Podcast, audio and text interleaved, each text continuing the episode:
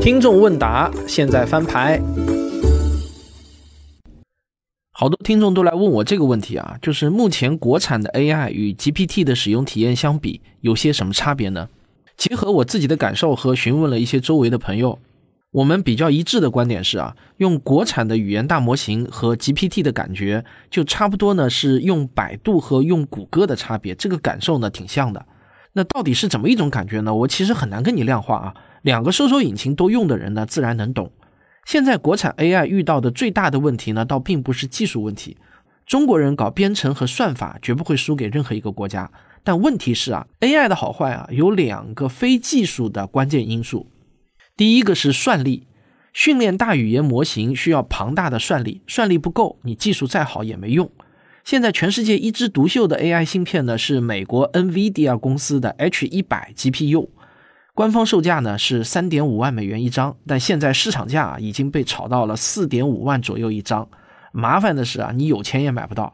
连马斯克都抱怨说啊，现在每个人和他们的狗都在抢 GPU。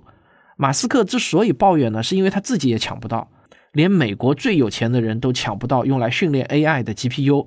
现在别说是现货了，只要手里握着 nvdi 的供货单，你都能加价给卖掉。这个供货单都是一个硬通货。你知道训练一个高水准的大语言模型需要多少 GPU 吗？是一万张 H100 起步，对，就是四点五亿美元起步。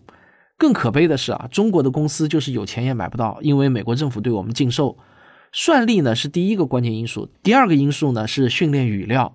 百度的搜索结果为什么不如谷歌全面？很大程度上是因为百度的搜索范围不如谷歌的，很多搜索结果呢是不允许展示的。放到 AI 这里啊，其实也是一样的道理。GPT 能吃到的语料天生就比文心一言的范围要大一些。这就像两个孩子，一个呢营养全面，另一个呢挑食。尽管他们基因一样，但生长速度可就不一样了。你问我该怎么办？你别光会吐槽不会建设。你说的很对，我除了吐槽，确实呢什么也做不了。但是呢，你也别说吐槽就没用，或许吐槽本身就是有用的。好，这个问题回答到这里。最近啊，还有很多人来私信问我，今年寒假会不会继续办研学营，类似暑期那样的中国天眼营的活动还会不会有？那我很高兴的告诉大家啊，是有的。今年寒假，我们科学声音与博雅小学堂一起合作，将在北京举办一个五天四晚的文明的火种汪杰寒假科学思维营。现在呢，就已经可以开始报名了。大家可以到科学有故事的微信公众号中回复关键词“寒假营”。就能够获取到本次寒假营的详细介绍和报名链接。如果你是我们科生研学营的老营员，或者呢是我们科学声音知识小店的终身会员，那么你在商品购买页的左下方一定要点一下在线客服，然后告诉他你的这两个身份，因为这两个身份会让我们有特别的折扣价给到你。这次的寒假营和我们暑假的游学营呢是有一些不同的，这次呢是在北京的一个研学营地中。我吴金平老师还有王木头老师呢，会和所有的营员啊一起朝夕相处五天四晚。我和平哥木头一起会带着孩子们深度学习、深度实践、深度思考。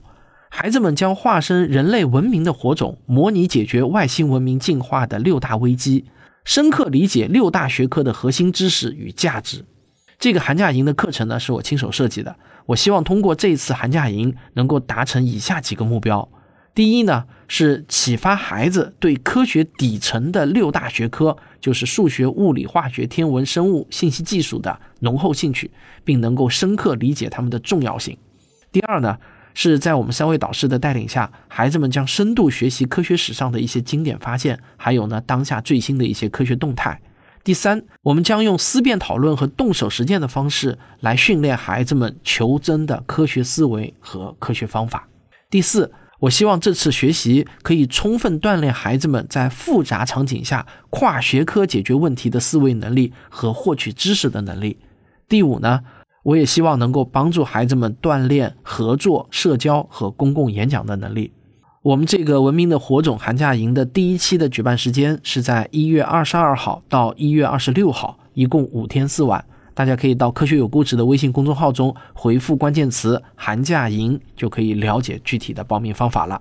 那好，这就是今天的听众问答，我们下期再见。